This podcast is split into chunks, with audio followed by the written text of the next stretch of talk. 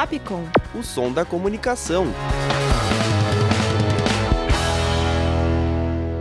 O Rei Leão. 10 coisas que eu odeio em você. Ela é o cara. Amor sublime amor. Meu namorado é um zumbi. A novela O Cravo e a Rosa. Você sabe o que todas essas obras têm em comum? São todas baseadas em obras do escritor que vamos apresentar hoje para vocês, William Shakespeare. Eu sou Danilo Monteiro e está começando mais um Grandes Nomes.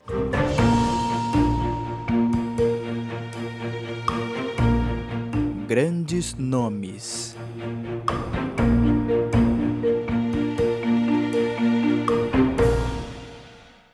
Nascido em 23 de abril de 1564 na cidade de Stratford-upon-Avon, na Inglaterra, William Shakespeare é considerado o maior dramaturgo da literatura mundial. Filho de Mary Arden e do funcionário público John Shakespeare, aos 18 anos casou-se com Anne Hathaway, que não, não é aquela atriz que fez O Diabo Veste Prada, e teve três filhos com ela, Susan e os gêmeos Judith e Hamnet. Aos 21, mudou-se para Londres e foi por lá que iniciou sua vida artística. Primeiro, o autor começou como copista de uma companhia de teatro e representava pequenos papéis.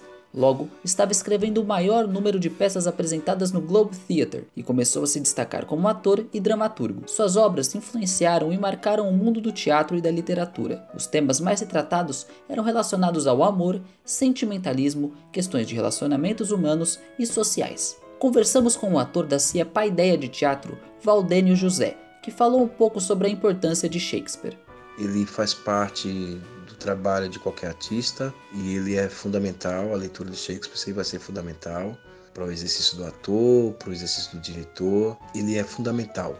Trabalhar as tragédias de Shakespeare, trabalhar as comédias, os seus personagens, os seus conflitos. E Shakespeare, ele sempre, sempre vai ser atual ou pelo menos ele é muito atual. Você pode pegar qualquer obra dele hoje e você relacionar a, ao nosso ao nosso cotidiano, né, ao nosso mundo, a gente percebe quanto ele é necessário, quanto a leitura dos textos de Shakespeare é necessário é, para os dias de hoje. Às vezes a, a, o texto de Shakespeare é colocado no patamar de algo quase que quase no, no, impossível, né, de ser montado, de ser trabalhado, né, se coloca uma dificuldade muito grande. E na verdade a gente esquece que Shakespeare ele é um autor que ele fazia peças para o povão, né, ele fazia peças para as pessoas comuns.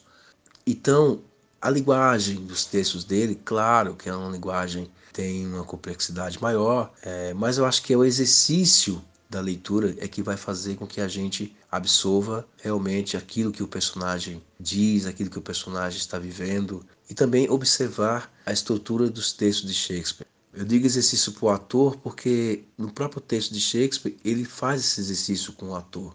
É muito bonito é, perceber a, essa beleza, essa poesia nos textos dele. Shakespeare possui uma vasta obra com cerca de 40 peças. Ao longo de sua trajetória, usou 28.829 palavras diferentes, e alguns pesquisadores sugerem que o escritor tinha um vocabulário de cerca de 100 mil palavras. Uau!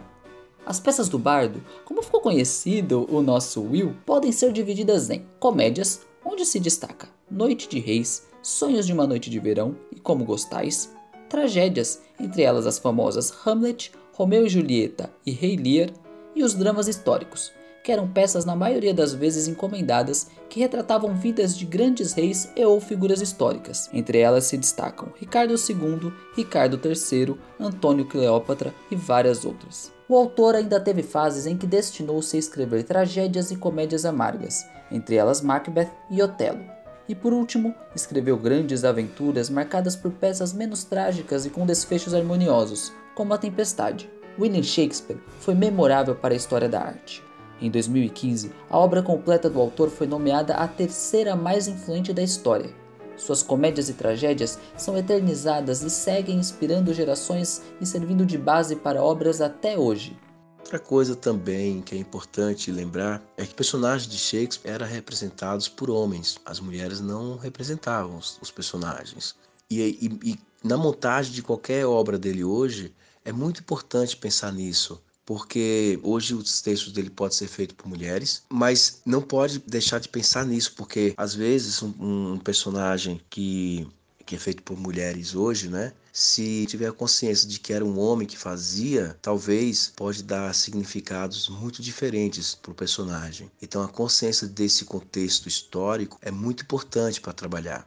Mas eu acho que a grande beleza mesmo é o enredo, os conflitos que os personagens determinam para você observar. Eu indico para leitura o Macbeth, as comédias eu indicaria Noite de Reis, outra peça também que eu gosto muito Comédia dos Erros, Sonho de uma Noite de Verão. São, são peças que eu indico porque são peças fundamentais, peças maravilhosas e tantas outras que, se eu for indicar aqui agora, não vai dar tempo. É o grande mestre mesmo, é leitura fundamental, é exercício fundamental para qualquer artista, mas para qualquer leitor. Depois de um longo sucesso, Shakespeare retornou à sua cidade natal, onde faleceu. Há quem diga que o autor se foi exatamente no dia de seu aniversário. E há quem diga também que ele nunca existiu. Mas isso é um assunto para o próximo programa.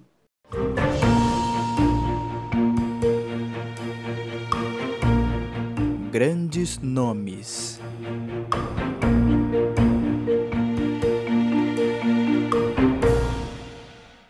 Com locução e edição de Danilo Monteiro, roteiro de Danilo Monteiro e Isabelle Cabral, produção de Isabelle Cabral, áudio de Danilo Nunes e direção artística de Fernando Mariano, essa foi mais uma produção da Rádio Fapcom 2021. Até o próximo Grandes Nomes.